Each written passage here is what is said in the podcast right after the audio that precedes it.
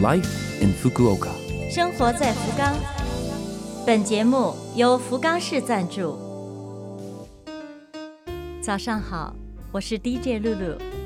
老听众，久别重逢，谢谢您的不离不弃。今天开始的这一台节目名叫《生活在福冈》，内容主要是介绍咱们福冈的各种信息，有来自市政府的通知，有在这个季节外出的时候去什么地方比较好，一些好的建议，还会定期请生活在福冈的朋友来做客我们的节目。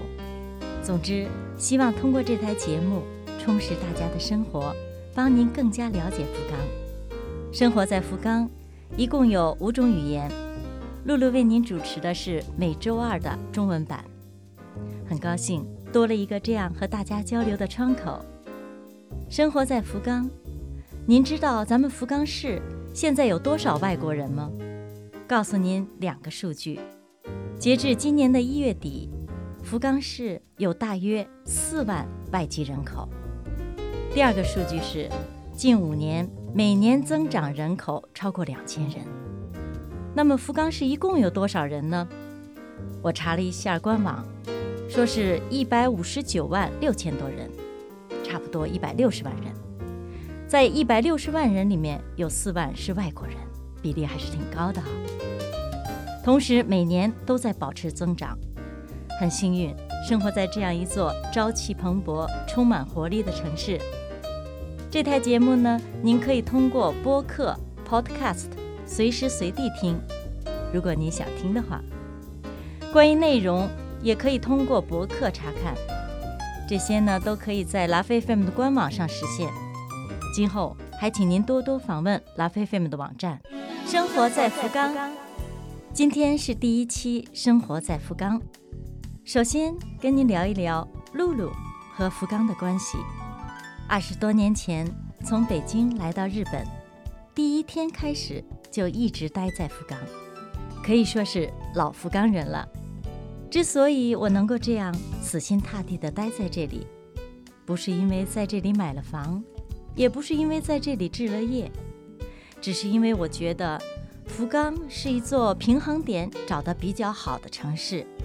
你看它的物价、交通、城市规模、先进程度。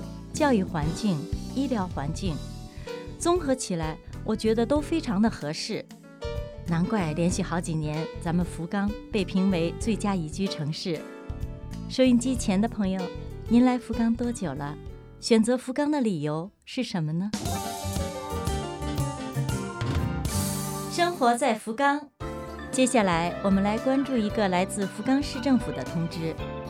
福冈市有专门为外国人士服务的咨询窗口，名叫福冈市外国人综合咨询支援中心。刚刚搬到福冈来的朋友，如果你有什么觉得不明白、不方便、困惑的地方，这里接受您的咨询，听一听专家们的建议，或许对解决问题有所帮助。一共有十九种语言的服务，当然也包括中文了。所以呢，日语不好没关系，关键是要记住窗口的电话号码。福冈市外国人综合咨询支援中心的电话是零九二二六二幺七九九零九二二六二幺七九九。生活在福冈。人常说，时间可以带走一切，也可以带来一切。